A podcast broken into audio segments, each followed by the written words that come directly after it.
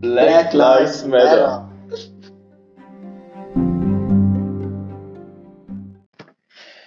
Für mich stellt sich erstmal die Frage, wieso es überhaupt sowas wie Rassismus gibt.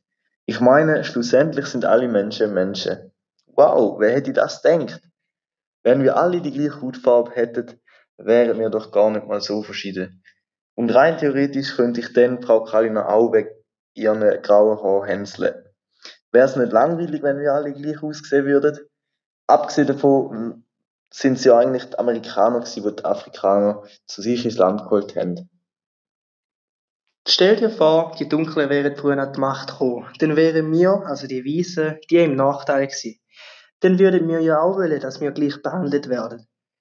Es gibt ja den Spruch, behandle jeden so, wie du auch behandelt werden willst. Rassismus ist doch irrsinnig. Von draussen eine andere Farbe, aber von drinnen ist jeder Mensch doch gleich. Nehmen wir mal ein Beispiel.